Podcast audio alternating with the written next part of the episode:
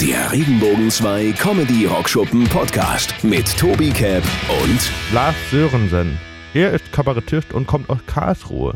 Er war mal ein nordischer Meatloaf, der vor zehn Jahren 70 Kilo abgenommen hat und äh, die Band Lordi hart feiert.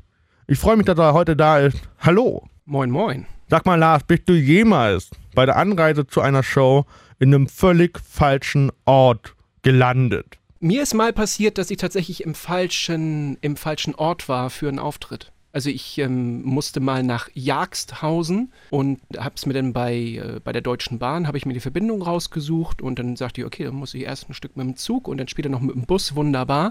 Und als ich dann so ziemlich, als ich dann irgendwann mitten im Wald landete, dachte ich, mein Gott, das muss das falsche Jagsthausen sein. Und es gab tatsächlich zwei Jagshausens. Problem war bloß, ich war relativ spät dran und die beiden Jagshausens liegen ungefähr, also über 100 Kilometer auseinander. Sagen wir es mal so, ich platzte mitten in die schon laufende Show rein und ungefähr auch da, wo ich wirklich auftreten musste. Also ich konnte direkt verschwitzt äh, noch mit dem Koffer in der Hand auf die Bühne meine Mätzchen machen und danach durfte ich mich einen Augenblick ausruhen. Das war eine sehr, sehr nette Geschichte. Du hast daraus gelernt? Ich fahre seitdem eigentlich immer zwei Tage früher los. Also für den Fall, dass ich in die falsche Richtung gefahren bin, dass ich noch rechtzeitig. Nein. Ich, ich, würde einfach nach einer Postleitzahl fragen. Aber okay, man kann es auch zwei Tage vorher abfahren. Das ist das Witzige. Der Veranstalter macht das seitdem und gibt immer die Postleitzahl mit, nach, mit, mit der Warnung, hallo, es gibt zwei Jagdtausends. Und also das, was mir passiert ist, wird hoffentlich nie wieder jemand anders passieren. Lars, du bist ja in die Region zugezogen. Glaubst du, dass das andere auch merken? Besonders am Namen merkt man das, leider Gottes. Am Sörensen? Ja, würde ich mal sagen. Na, zumindest mal tendenziell klingt das ein bisschen nach Norden, vielleicht sogar nach Dänemark oder nach Norwegen oder Leute fragen immer, ob ich Schwede bin. Und dann sage ich immer, nein, dann müsste ich ja Sören Sonn heißen und nicht Sören Sen. Aber das ist den meisten Leuten dann schon wieder zu hoch. Zu hoch, weil ähm, lokal zu hoch, wegen, wegen genau. dem nicht intellektuell, nein, Exakt. überhaupt nicht. Okay. Wo würdest du dich eher verorten? Eher als Stand-up-Comedian oder eher als Kabarettist? Das soll ja am Ende immer das Publikum entscheiden eigentlich. Ich glaube, dass ich am Anfang doch mich ein bisschen in der Comedy versucht habe, dann aber gemerkt habe, dass das, was ich mache, eben doch immer ein bisschen kritischer ist, ein bisschen gesellschaftskritischer auch. Und auch von den Themen, die ich mir so wähle, ist das wahrscheinlich eher Kabarett als, als Comedy. Comedy ist ja gerne so Alltagsbetrachtung, nach einem, also das berühmte Kenter, Kenter, Kenter, Kenter. Ähm, nee, kenn ich nicht. nicht. Kenn ich nicht. Kenn ich nicht. Nicht nur, aber eben Comedy ist auch ein, ein großes Stück äh, Alltagsbetrachtung und bei Kabarett geht es manchmal ein bisschen tiefer. Ich sage immer, der Unterschied zwischen Comedy und Kabarett ist, bei der Comedy hast du einen lustigen Abend gehabt und beim Kabarett gehst du vielleicht hinterher raus und sagst, ich habe einen lustigen Abend gehabt, plus ich habe noch ein, zwei Sachen, wo ich vielleicht mal drüber nachdenken möchte. Das ist, wäre dann ein gelungener Kabarettabend und das ist das, was ich eigentlich versuche zu machen. Was versuchst du denn zu vermitteln? Also äh, ich merke ja, du, du, du willst ja nicht nur unter, gute Unterhaltung oder lustige Unterhaltung anscheinend machen, sondern du willst einen gewissen, sag mal, Lerneffekt, Schrägstrich Mehrwert für die Konsumenten haben. Ja, aber du darfst das Publikum nicht veräppeln in, in, in der Beziehung. Also ich fange natürlich auch erstmal bei mir an, äh, gucke mir so die, so die Sachen an, die mir so täglich passieren und ich versuche aus diesen Begebenheiten, aus diesen Erlebnissen was abzuleiten einfach. Etwas Größeres, also zum Beispiel wie Menschen sich wie, wie Menschen im Alltag miteinander umgehen oder wie wir mit unserer Umwelt umgehen oder was es bedeutet, älter zu werden und was sich da verändert. Oder eins meiner ganz, ganz großen Themen, dafür da kommen wir vielleicht nachher noch zu, äh, das Thema Diät und Abnehmen. Das ist ja etwas, was mich die letzten Jahre immer beschäftigt hat. Da habe ich ein ganzes Programm drüber gemacht. Also es sind schon immer Themen, die mit mir zu tun haben, aber ich versuche diese Themen dann auch immer zu nehmen, um, um etwas anderes darzustellen, um irgendwie einen anderen Sachverhalt dem Publikum näher zu bringen. Und natürlich am liebsten auch gerne auch witzig. Das Ü30-Problem haben übrigens ausnahmslos Männer, das muss man nochmal dazu, weil Frauen ja nie 30 werden. Nein, Frauen werden 29 und sie bleiben 29. Aber um anzudeuten, in welcher Jahreszeit dieses nicht enden wollenden Jahres sie sich gerade befinden, wird da noch ein Buchstabe dran gehängt. Ja, Frauen werden 29a, 29b, 29c. Frauen können 29f sein. Das kannte ich bisher als Seitenangabe. Aber bitte, Frauen können 29f sein. Und wenn das lateinische Alphabet nicht mehr ausreicht, da kann man ja noch auf das kyrillische zurückgreifen zuletzt dann auf Runen oder Keilschrift. Aber da bewegen wir uns dann schon in Zahlenbereichen, wo der Oberbürgermeister zum Gratulieren zum Geburtstag persönlich vorbeikommt.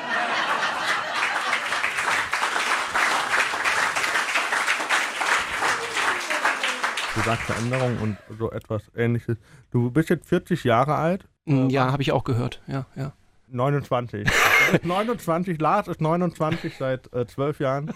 ähm, ich bin ein charmanter äh, Ja, Mensch und mach diesen Quatsch quasi seit 10 Jahren. Wenn du schon bei dem Thema äh, die App, dann wann hast du den abgenommen? das ist jetzt zehn Jahre her mittlerweile. Da habe ich meine Diät begonnen 2008 und die war dann in 2009 fertig und innerhalb von zehn Monaten hatte ich sage und schreibe 70 Kilo dann abgenommen. Was ich fragen wollte ist, was was war so der Umstand, dass du gesagt hast, pff, schlank wäre nicht schlecht? Also einmal hat mein Arzt so gesagt, äh, och, das könnte langsam mal, sagen wir mal, nicht weiter raufgehen, sondern eher weiter runter vom Gewicht. Meinte er so. Und ein, ein Bekannter kam mal zu mir und sagte, Lars, du bewegst dich am Rande des ästhetisch Zumutbaren. Fand ich, so drücken sich Sprachwissenschaftler aus. ich glaube, der war sogar Sprachwissenschaftler, ja. Mm, Und da habe ich gemerkt, okay, auch meine Umwelt kommt so langsam auf den Trichter, dass sich da vielleicht was ändern sollte. Aber wenn du nicht selber davon überzeugt bist, dass sich da was ändern muss, dann äh, änderst du auch nichts. Wie hast du das dann gemacht? Hast du gesagt, boah, pff, Vegetarier? Zum Vegetarismus bin ich erst später gekommen. Nee, erstmal ging es darum, also meine Kombination war eben äh, ganz viel Bewegung und eben Ernährungsumstellung. Ernährungsumstellung ist äh, relativ einfach, FDH, frisst die, die Hälfte. Hälfte. Bei mir war es eher SED, Schmatz ein Drittel vielleicht. Also ich habe weniger Kalorien aufgenommen als, äh, als sonst. Das heißt, ich habe normalerweise solltest du als Kerl, ausgewachsener Kerl, irgend sowas zwischen 2200 und 2400 zu dir nehmen an äh, Kilokalorien und da habe ich dann einfach die Hälfte genommen und habe fortan nur noch 1200 Kalorien zu mir genommen. Dann nimmst du auch automatisch, greifst auch automatisch zu was anderem. Also du nimmst, du isst dann halt keinen kein Cheeseburger mehr, sondern du isst dann halt mehr Salat, weil du eben davon mehr essen kannst, weil das weniger Kalorien hat. Ich glaube, das ist halt auch einfach so, was viel ausmacht, sind diese, diese Zwischenmahlzeiten. Ja, mein ganzes Leben war eine Zwischenmahlzeit. Also das ist und Bewegung ist übrigens das andere gewesen. Also Ernährungsumstellung ist klar, ist das eine, aber Bewegung ist das ist, ist dann das andere Standbein, was man machen muss. Und wann hast du dich auf die Bühne bewegt? Erst als ich tatsächlich äh, abgenommen hatte. Also ich habe immer Theater gespielt, aber immer mit anderen zusammen. Bloß eben dieser Schritt, ganz alleine auf mich auf eine Bühne zu stellen, habe ich tatsächlich erst gebracht in dem Moment, wo ich wirklich signifikant abgenommen hatte. du wusstest, die Stufen, die kann ich jetzt problemlos gehen. Ja, Die Am- Bühne kracht nicht Beim zusammen. allerersten, nee, beim allerersten Auftritt bin ich tatsächlich fast von der Bühne gefallen. Da war hinter der Bühne so ein, so ein so, da war eine Wand, aber da war noch so, ein, so eine Lücke dazwischen. Da bin ich richtig schön reingefallen. Das war großartig. Wie war dein erster Auftritt? Hast du da so direkt frei Schnauze und frei gesprochen oder hattest du da noch so, so, ein, so, so eine Stütze, so quasi den Text noch so in der Hand gehalten? Das war tatsächlich noch mit Text in der Hand teilweise oder mit Text auf dem Tisch, so und mit draufschielen und so weiter. Habe ich sehr, sehr lang gemacht. Das Auswendiglernen hat mir eigentlich nie große Schwierigkeiten bereitet. Ich bin bloß stinkend faul, was Textlernen angeht. Also ich muss es mir wirklich reinprügeln, aber dann sitzt es auch. Ich lese es mir immer wieder durch und dann versuche ich es mir erstmal quasi vom Aufbau her zu merken, was kommt wann, welches, The welches Thema kommt, kommt dann und dann und dann und welches kommt nach welchem und so weiter. Und irgendwann fällt mir der Text wieder so ein, wie er auf dem Papier steht. Also irgendwann kommt er von selber, wenn man es oft genug vor sich hin gesagt hat und gelesen hat. Das Wenn ist, du neu. Ja, ich, ich das ist ich wahnsinnig, kenn- in, ich wahnsinnig interessante Unterhaltung. das- Ich kenne das ja nicht anders. Also ich kenne es ja nicht anders. Das sind Lernkonzepte für Schüler, die sind Gold wert. Wenn ich so manche Schüler, du bist ja noch ein bisschen älter als ich, äh, sage und schreibe elf Jahre. Geht es dir da manchmal auch, wenn du so in der, ich weiß nicht, du fährst nicht so viel Bahn, oder? Fährst Oh, ich fahre fahr, fahr ganz viel. Ich habe keinen Führerschein, deswegen fahre ich wahnsinnig viel Bahn. Fährst du gerne Bahn? Ja. Gibt es so Momente, wo du sagst, oh, nee, wäre ich besser Auto gefahren? Immer wenn die Klimaanlage ausfällt, also jedes zweite Mal im Sommer quasi. Okay, ja, verstehe ich. Nur ich war letztens in der Bahn und dann saßen da saudumme Menschen, also Schüler, wo ich gedacht habe, boah, und das ist die nächste Generation, die meine Rente finanzieren soll. Das, äh, wir gehen vor die Hunde. Ich, ich, wenn ich die jungen Leute sehe, denke ich mir immer, mein Gott, das ist äh, Armut. Äh, Armut in der Jugend ist schon ganz schlimm. Es gibt ja junge Leute, die können sich keine Kopfhörer leisten. Ne? Das ist das, das ist richtig Schlimmes, ganz, Wenn ganz die so laute Musik hören, meinst Ja, du? ja, Ja, ja, das ist unzumutbar. Vegetarismus hast du gesagt, du bist ja dann, wie lange dann schon Vegetarier? Vegetarier bin ich jetzt zwei Jahre. Du bist ein richtiger Vegetarier? Es gibt auch Pudding-Vegetarier. Weißt du, was Pudding-Vegetarier Sind das die, die noch Gummibärchen und Gelatine essen? Nee, das Also, sind oder? die, die sagen, äh, die, Jetzt die kommt's. das nicht, äh, also wirklich aus, aus 100 Prozent, nee, Das sind die Vegetarier, die sagen, unser Essen soll nicht aus dem Massenkonsum herkommen. Das sind so, die dann sagen, ja, wir wollen lieber, dass das nachhaltig, Fairtrade und sowas. Also die dürfen also Fleisch essen, wenn es vom Bioladen kommt, Also ich, oder was? bevor ich jetzt scheiße, warte mal, wir machen jetzt eine Pause. Ich guck. Also ich muss mich korrigieren. Pudding-Vegetarier sind Leute, die darauf achten, dass äh, kein Tier zu Schaden kommt oder gekommen ist, so rum. Okay. Äh, genau, Freganer sind Leute, die äh, aus Fairtrade-Handel und sowas wollen und nicht aus diesem äh, kommerziellen äh, Massenkonsum. So, Freganer. aber jetzt okay. haben wir jetzt haben wir genug über das Essen geredet, sonst kriegen wir noch Hunger. Warum sollte man sich gerade dich angucken? Diese Frage hast du jetzt nicht wirklich gestellt. Doch, Ich bin ein ganz schlechter Selbstvermarkter. äh, dann äh, mach mal. Ist dir diese Frage schon mal gestellt worden? ja, Und was hast du darauf geantwortet? ich habe ganz ehrlich geantwortet, dann so, kauf eine Karte oder lass das sein. Die Antwort darauf müsste ja dieselbe Antwort sein, warum ich überhaupt mit dem ganzen Käse angefangen habe, oder? Ich möchte die Ja, Leute ja. unterhalten und ich möchte ihnen irgendwas vermitteln, was mir auch gerade so durch den Kopf geht. Und wenn man da mit mir auf einer Welle ist, nach dem Motto, man, ich möchte, ich möchte unterhalten werden, aber ich möchte auch irgendwie ein paar Denkanstöße haben, dann klar, kommt zu mir. Ich finde, äh, Qualität setzt sich am Ende immer durch, Lars. Und wir hatten es auch, äh, ich glaube, vorgestern hatten wir, glaube ich, äh, kurz mal darüber geschattet. Du hast gesagt, der Tag, an dem du kein Lampenfieber mehr haben wirst, ist der Tag, an dem du aufhören wirst. Was ist Lampenfieber für dich für ein Gefühl? Das ist das Gefühl fünf vor acht, wo man denkt, ich möchte nach Hause. Das ist für mich dieses Lampenfieber. Also dieses, dass, dass dieser Moment kommt, wo du wirklich wegrennen möchtest für einen Moment. Und der zweite Moment, wo du dich selbst überwindest und sagst, nee, ich gehe jetzt raus und mach das jetzt. Und ich glaube, wenn ich das irgendwann abends nicht mehr äh, empfinde, bevor ich auf die Bühne gehe, dann lasse ich es sein, glaube ich. Weil ich glaube, das ist unser, unsere Motivation, uns immer wieder jeden Tag zu überwinden, Leute zu unterhalten, egal wie es uns selber so privat gerade geht. Und ob wir da jetzt Lust drauf haben oder nicht, wir sind auch ein Stück weit Dienstleister und die Leute kommen auch dafür, dass ich alles gebe auf der Bühne und da muss ich auch ein bisschen Schiss haben, wenn ich auf die Bühne komme. Es kann immer was schiefgehen. Also so coole Säue, die äh, das Gefühl haben, ihnen kann auf der Bühne überhaupt nichts passieren, die sind mir ein bisschen suspekt. Ich habe lieber Lampenfieber. Wird also Lampenfieber nicht als negatives Gefühl Nee. sagen, sondern eher so als Vorfreude. Positiver Stress. Positiver Stress. Ich weiß nicht, we weißt du noch, hast du so früher Deutschklausuren oder so, wo man so ewig schreiben musste, teilweise fünf, sechs äh, Schulstunden lang irgendwelche Klausuren schreiben? Da ging es mir am Anfang, äh, lief das irgendwie zu locker und wenn ich dann ein bisschen getrödelt habe zum Ende hin, kamen da richtig geile Sachen bei raus, wenn ich ein bisschen unter Zeitdruck geriet. Und ich glaube, dieser, das ist diese Art von Stress nach dem Motto, jetzt geht es plötzlich um etwas. Also mir kann jetzt, jetzt, jetzt ist die Fallhöhe, jetzt ist die Fallhöhe da und jetzt kann ich tatsächlich da was transformieren. So ist das Gefühl Ich kenne das Gefühl nur. Ich habe, ich wurde, wie gesagt, das war vor, vor wenigen Wochen da ja in Wien, wo ich ja vor 1200 Leuten da gespielt habe. Und dann war ich auch mega nervös und die, äh, bist du nervös und aufgeregt? Dann so, nee, nee, das, ja, aber das ist gut so. Dann so, ich weiß, dass ich das nicht auf die leichte Schulter nehme. Und dann ist das in Ordnung. Für mich. Ah, 1200 waren das? Ja, ungefähr. Krass. Da gab es keinen wirklichen Backstage-Bereich. Also du musstest durch diese Leute durchlaufen, um auf die Bühne zu kommen.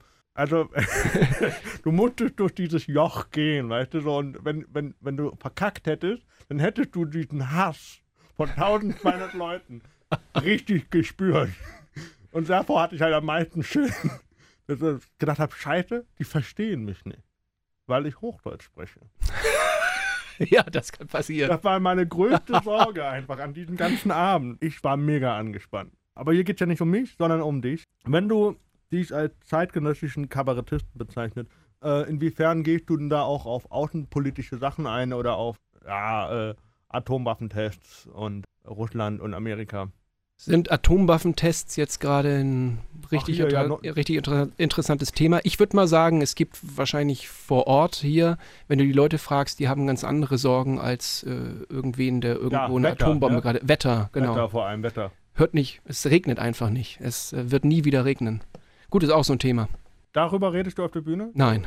Über Regen? Ich wollte damit sagen, dass ich, ich glaube, ich verstehe von Politik recht wenig. Ich glaube, ich raffe es teilweise einfach nicht. Manche Dinge verstehe ich einfach nicht, wie, wie die Dinge so laufen. Ich könnte höchstens eben thematisieren, dass ich es nicht verstehe.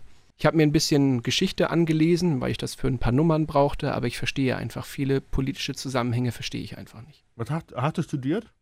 Ich habe ich hab mal Sprachen studiert, also ich wollte mal Dolmetscher werden. Habe ich Englisch und Französisch studiert, leider auch Italienisch. Aber ist nichts geworden. Ist nichts geworden. Ich Ne? habe gedacht, ja gut, dann mache ich jetzt äh, Kabarett. Richtig. Naja, wie das eben so, die, das ist die typische Vita eigentlich bei den meisten von uns. Ne?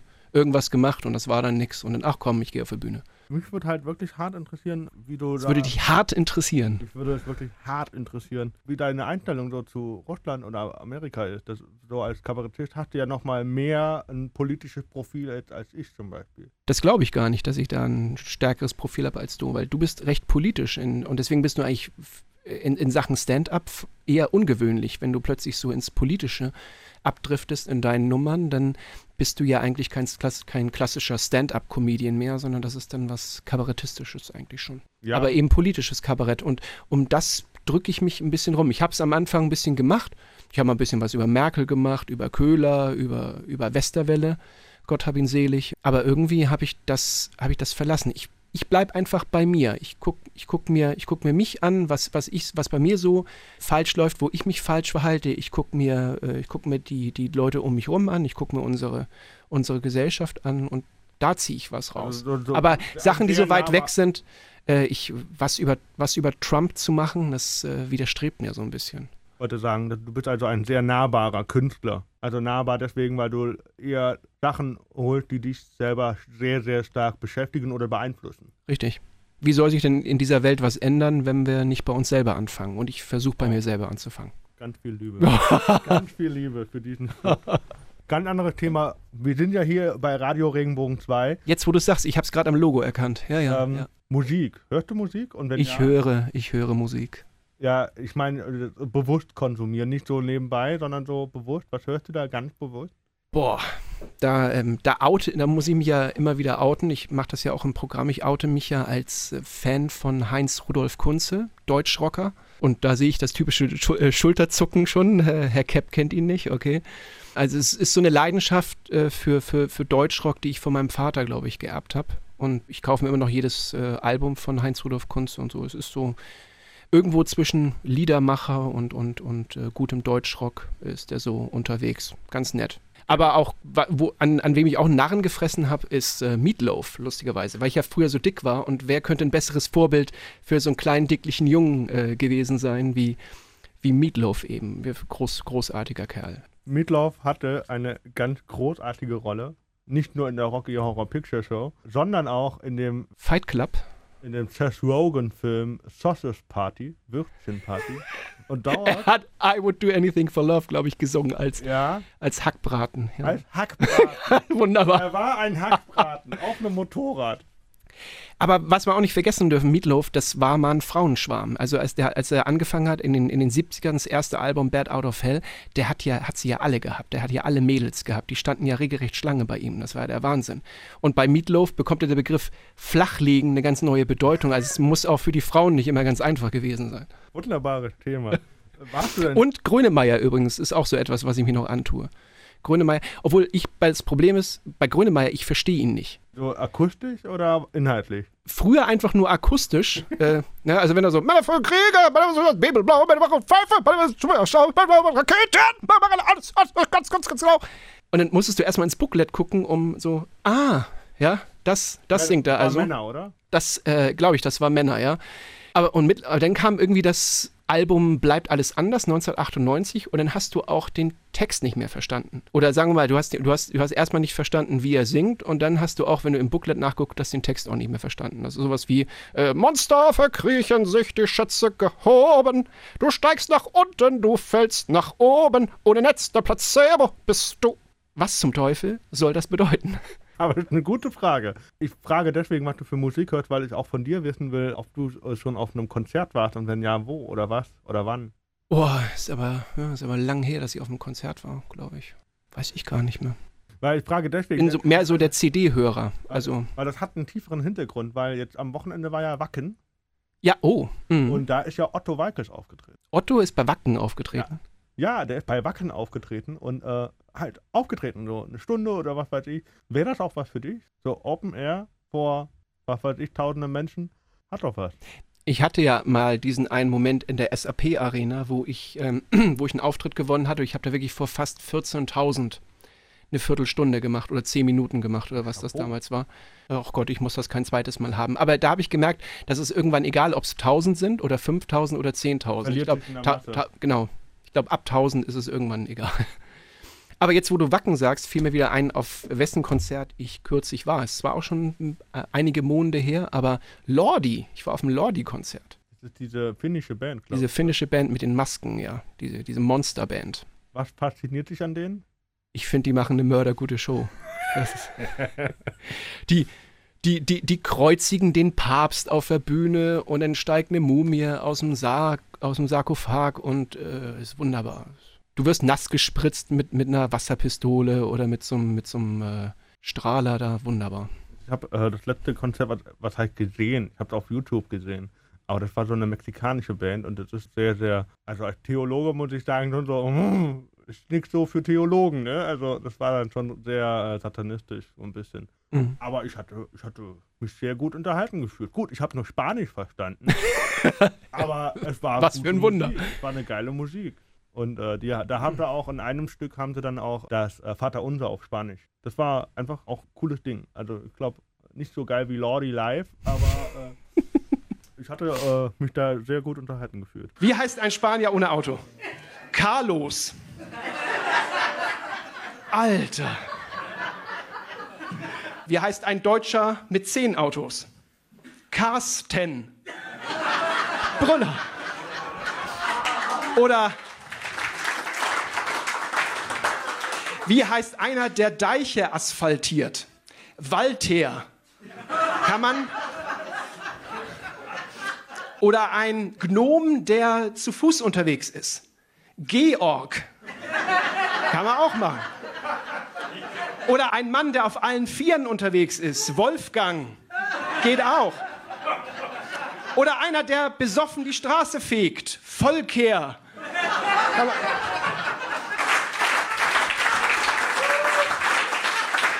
Wenn du äh, sagst, äh, ab 1000 Leute verlieren sich da die Leute, spielst du dann lieber vor weniger Leuten oder lieber vor mehr? Also lieber sowas wie, wie zum Beispiel bei mir im Caf, so, so 50 Leute, ganz closey, ganz touchy. Das ist das Oder- Beste. Ist das, ist das Beste, was einem passieren kann. Ich glaube, sowas zwischen. Der Raum muss einigermaßen gefüllt sein, wäre schön. Also, weiß nicht, mindestens 40 und höchstens 100. Das wäre so mein Ding. Ist auch so mein Ding. Es ist auch nicht so, als, als jetzt mehr Leute kommen würden zu meinen Auftritten. Aber deswegen bewege ich mich da auch sehr. Was glaubst du, wer konsumiert Lars Sörensen? Alter, wo hast du diese Fragen her? Also, ich würde sagen, äh, meine Lebensgefährtin konsumiert mich. Mein Vater, mein Bruder. Ja, da hört es auch schon so langsam auf. Ja, also, Also, das sind ja alles Menschen, die kommen müssen, aber ich meine doch freiwillig. Nee, die, die müssen nicht kommen, also vor allem also, sie sollten nicht kommen, weil das sind ja hunderte von Kilometern, weil meine ganze Familie wohnt ja eigentlich noch da oben. Im, im, im Norden. Darf man fragen, von wo du kommst aus dem Norden? Aus Husum. Husum, das ist eine Insel. Alter. das ist jetzt nicht dein Ernst. Das ist keine Es ist, Insel. es ist keine Insel. Weil- Warum sollte es eine Insel sein? Nicht alles, was auf um endet. Ne? Borkum. ja. äh, Sylt. Äh, ähm, aber dann ist es bei Emden. Nein, Auch nicht. nein. Dann klär mich auf. Da würde ich jetzt am liebsten sagen, warte einfach, äh, wenn wir nachher hier unseren Auftritt im Comedy Rock Show haben, da erkläre ich ich das da Ganze nochmal. Das kannst äh, du ja hier super reinschneiden an die Stelle. Dann nachher die Äh, Erklärung, warum das eben keine Insel ist. Dann ist eine Halbinsel. Aber, äh, äh, wir hatten vorhin auch, dass du sagst, dass ein, ein Kabarettprogramm 120, Hast du gerade Kabarett gesagt? ja, Jochen Malmsheimer sagt immer, Kabarett ist doch das mit den Strapsen. Das, was wir machen, ist Kabarett. ja, äh, aber ich meine das mit den Strapsen. Und, äh, Ja, ist vielleicht Ihr Ressort, Herr Kepp, aber meins ist es nicht. äh, Ich kenne, also ich, gerne Strapsen an. ich wüsste niemanden, der sich das antun möchte. Also Kabarett. Was ist eine gute Länge deiner Meinung nach für ein Kabarettprogramm? Aber wenn ich jetzt von mir ausgehe und ich gehe abends ins Kabarett und der, der, ich zahle, keine Ahnung, du weißt ja, was man bei uns so zahlt, du weißt aber, was man bei den, äh, bei den Kollegen in der ersten Liga teilweise so hinlegen muss. 30, Da bin ich- oder? Ja, bin ich, genau, und dann bin ich eben enttäuscht, wenn ich da vor 22 Uhr schon wieder aus, dem, aus der Lokalität geworfen werde. Und, und also ich, was, mein, mein wenn, wenn ich so Zeug mache, dann sind das äh, 120 Minuten inklusive Pause. Also das ist so 100 Minuten Netto-Programm, äh, finde ich, sollte es schon sein. eine Stunde vor der Pause und dann nochmal 40 Minuten oder so. Das, das ist es doch, oder nicht? Auf jeden Fall. Was, jetzt habe ich gerade total. Ein, eine Stunde vor der Pause, dann die Ja. Pause und dann nochmal 40. Dann sind wir bei zwei Stunden. So, Ja, genau. Zack, bumm. Mathe war nicht deine Stärke, ne? Nein, nee. Aber du hast es ja erkannt und das nicht studiert. Weil äh, du sagst, wenn du nach 22, vor 22 Uhr oder um 22 Uhr nach Hause geschickt werden würdest, dann würdest du dich verarscht fühlen, weil. Habe ich, das hab ich das Gefühl, ich habe irgendwie, ich glaube 22 Uhr ist die Schallgrenze da. Dieses, äh, ich glaube dafür, ich, ich möchte mindestens so zwei Stunden unterhalten werden. Weil das Witzige ist jetzt, ich war, ähm, Story von mir, Reinhard Grebe Konzert, Ja, äh, ZMF, Zelt Musikfestival Freiburg. Da musste er um 22 Uhr aufhören mit seiner Band zu spielen, weil der Nachbar gesagt hat, ich bestehe auf die Ruhezeit ab 22 Uhr. Und dann hat er um 22 Uhr ein Schlaflied gespielt über eine Eintagsfliege. Wen kannst du zuschauen von den Künstlern, die auf der Bühne stehen und Kabarett oder Stand-up machen? Und warum? jetzt hast du gerade Kabarett und Stand-up gesagt. Oh, oh, oh, wenn ich bei Kabarett anfange, Jochen Malmsheimer ist Pflichtprogramm, wenn der in der Nähe ist. Da gehe ich immer hin. Hagen Rether ist super. Volker Pispers war toll. Leider aufgehört. Dieter Hildebrand, großartig, schon lang, schon auch schon länger nicht mehr unter uns. Sind aber so Sachen, wo ich mir auch immer ständig äh, Aufnahmen noch, alte Aufnahmen noch anhöre. Interessant ist, jetzt, jetzt haben wir wirklich einen Knatschpunkt Ein Knatschpunkt. Ja, wo ich sage, äh, ich bin da ganz anderer Meinung. Volker Pispers zum Beispiel kann ich mir nicht angucken. Weil ich finde, der redet immer dasselbe und hat immer nur Ja-Sager im Publikum und nicht irgendwie so Heckler. Kennt der Heckler, die dann so reinrufen? Nee. Okay, ich gibt es anscheinend beim Kabarett nicht, weil da alle nicken. Aber Du meinst, Kabarett ist eine Veranstaltung immer unter Gleichgesinnten? also ich habe das Gefühl, dass wenn ich Volker Pispers angucke, dass er vor allem vor Gleichgesinnten spielt. Mhm.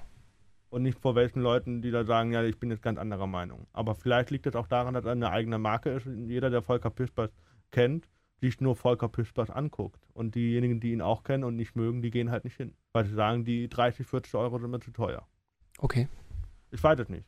Ich weiß es nicht. Also, äh, man kann das ja nicht verlangen, jeder einen mag. Wo gehst du denn hin? Rainer Grebe ist bei mir Pflichtprogramm jetzt seit neuestem und habe ich ihn kennengelernt und ich, ich muss mir unbedingt sein Solo mal angucken. Ist äh, Jochen Malmsheimer, äh, nicht Jochen Malmsheimer, C. Heiland. C. Heiland. Ja. ist ein super lustiger Musik-Comedian. ich habe oder Musikunterhalter. ich habe mich bepisst, als ich den das letzte Mal gesehen habe. Und äh, wenn ich mir auf jeden Fall angucken will, den kennen auch nicht äh, so viele, aber mittlerweile wird er immer größer und größer, ist der Herr Schröder.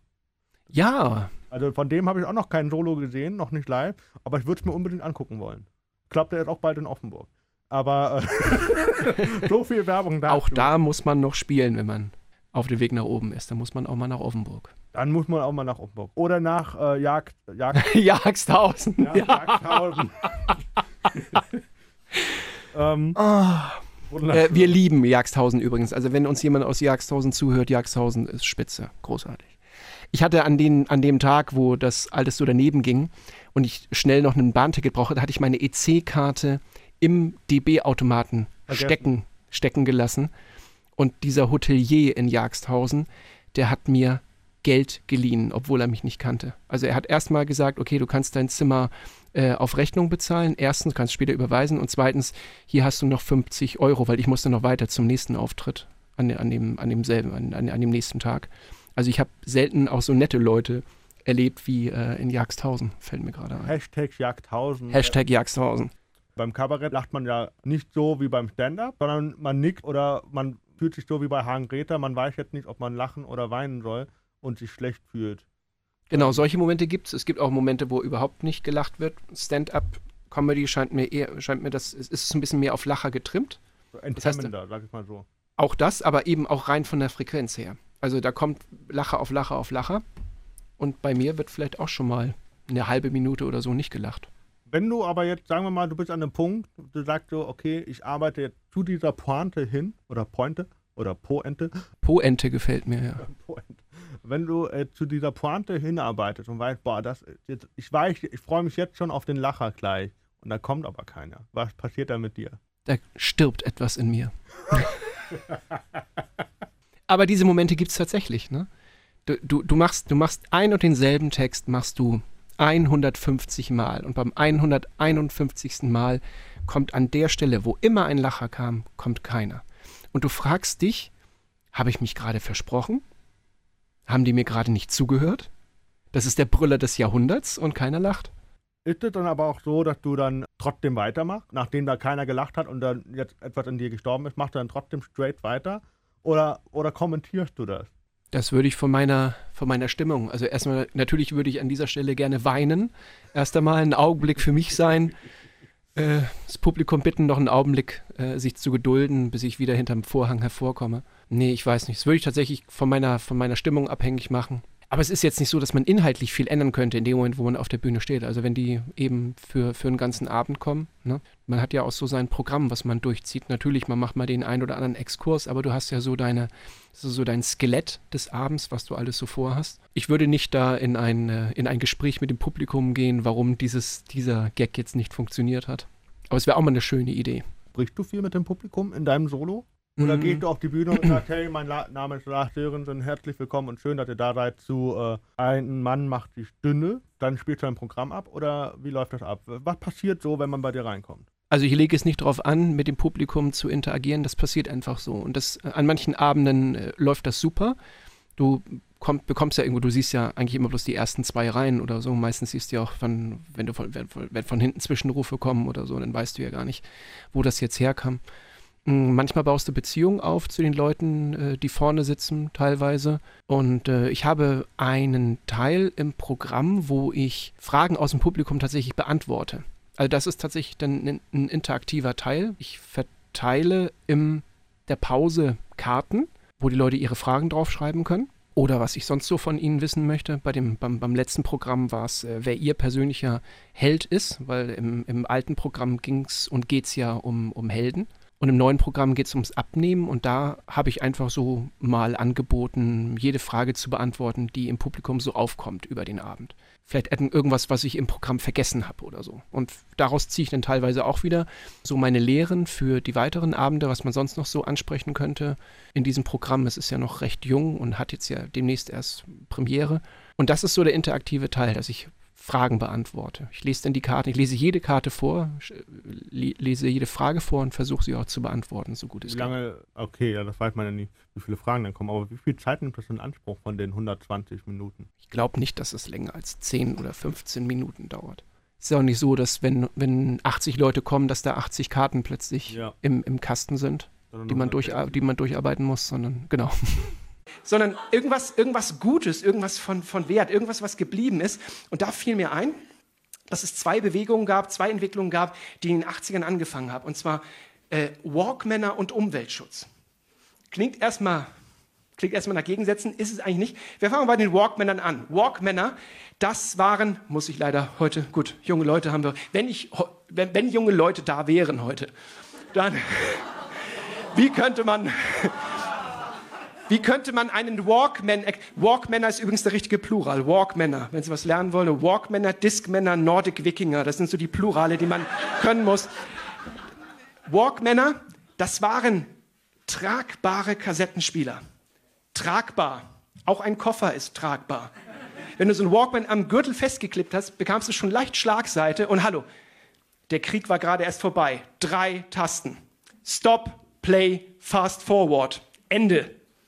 Rewind kostete extra.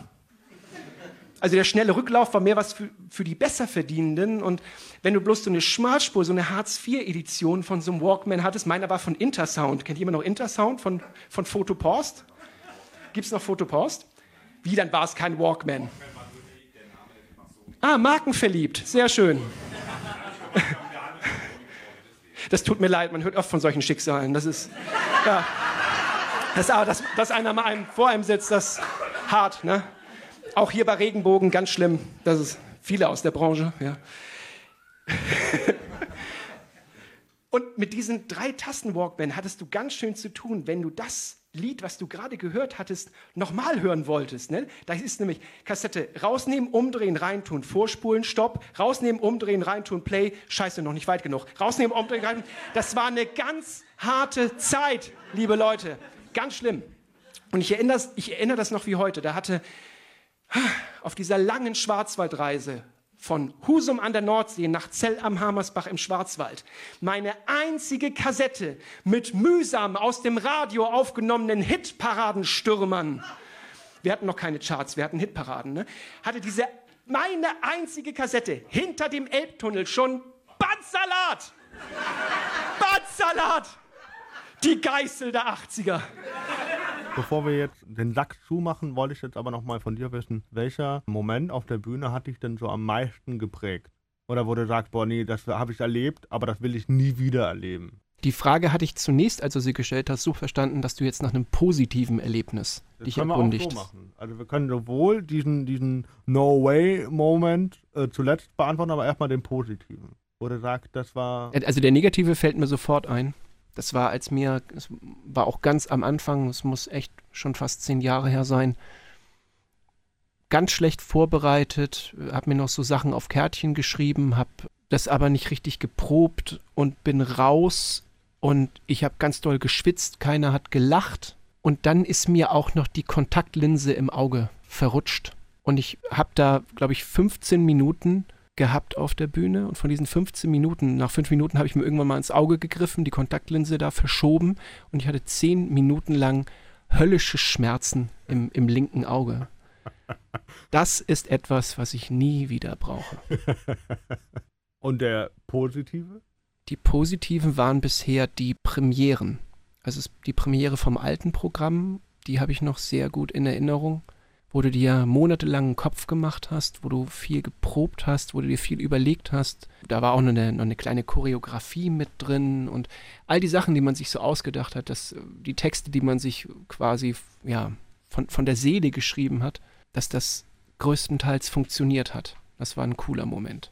Und jetzt hatte ich im, im Frühjahr vom neuen Programm eine Vorpremiere gemacht in Karlsruhe und das war auch okay. Und das ist ein schöner Moment, wenn man, wenn dann die Lichter ausgehen an so einem Abend und man merkt, dass man echt nicht so viel falsch gemacht hat, dass das richtig okay war, dass es auch sich richtig gut angefühlt hat, dass da auch sehr viel funktioniert hat von dem, was man sich so ausgedacht hat.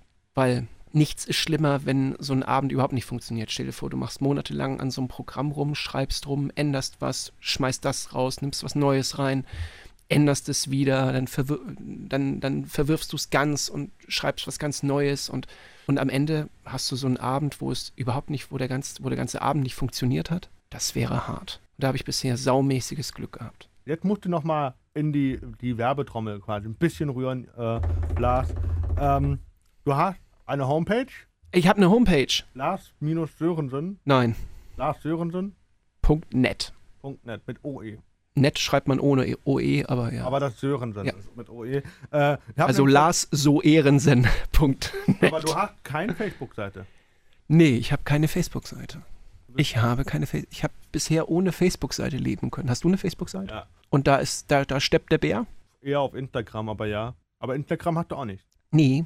Ich habe seit zwei Tagen einen Twitter-Account. Versuch's mal auf der. Auch nicht schlecht. Also Twitter habe ich auch. Twitter hatte ich nach Facebook, glaube ich sogar. Ähm, Ist Twitter nicht auch jünger als Facebook? Wir müssen jetzt wieder nachschlagen, vermutlich im Internet. Aber ich glaube, ja. in, deiner, in deiner Pressemitteilung heißt es, äh, ein Mann macht die Stunde, lässt der Kabarettist. Das ist immer der Untertitel, den du da, äh, den, den du da vorliest. Ne? Das Programm heißt Schlanker, Schlank R eigentlich, also das Okay. ER von Schlanker ist groß. Schlanker, ein Mann macht sich dünne. Also in deinem Pressetext heißt es schlank R. Ein Mann macht die Stunde, lässt der Kabarettist die letzten zehn Jahre noch einmal Revue passieren.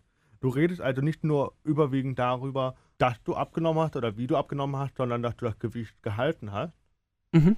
Und was kann man noch erwarten, wenn man jetzt dann noch reinkommt? Ich erzähle erstmal eine ganze Menge drumrum, was mich, was mich dazu, äh, ja, was mich dazu gebracht hat, abzunehmen. Dann, wie das Leben früher war, wie das Leben heute ist.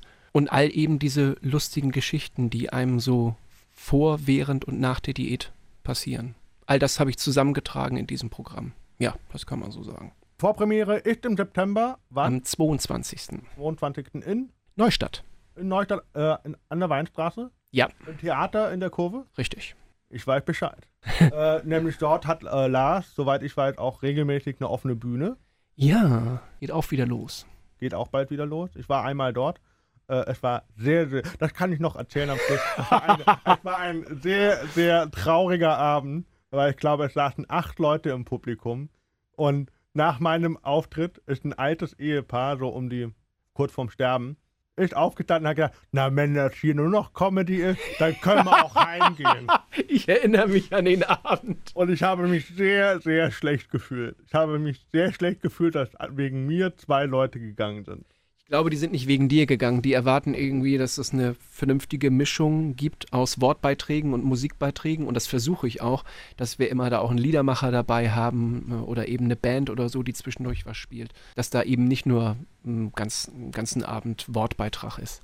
Aber ich habe mich trotzdem sehr schlecht gefühlt. Aber es ist eine schöne, schnucklige Bühne. Es ist eine super Bühne. Theater in der Kurve in Neustadt an der Weißstraße kann ich auf jeden Fall empfehlen. Am 22.09. um Also die Premiere jetzt 20 Uhr, nehme ich an, ja. 20 Uhr. Theater in der Kurve, Neustadt an der Weinstraße. Geht hin, wenn euch Lars gefallen hat. Wenn es euch, nicht gefallen hat, dann nehme ich jetzt mal den Spruch von Jens auf. Dann schickt Leute hin, die ihr nicht mögt. Oder die er hasst. Oder die ihr hasst. Das ist noch besser. Mit diesen Worten vielen Dank fürs Zuhören. Danke, Lars, für deine Zeit und bis bald. Bis bald. Der Regenbogen 2 Comedy Rockschuppen Podcast. Mehr Infos zu den Comedians und Tickets für den Comedy Rockschuppen bekommt ihr auf regenbogen2.de. Wenn dir der Podcast gefallen hat, bewerte ihn bitte auf iTunes und schreib vielleicht einen Kommentar. Das hilft uns sichtbarer zu sein und den Podcast bekannter zu machen. Dankeschön.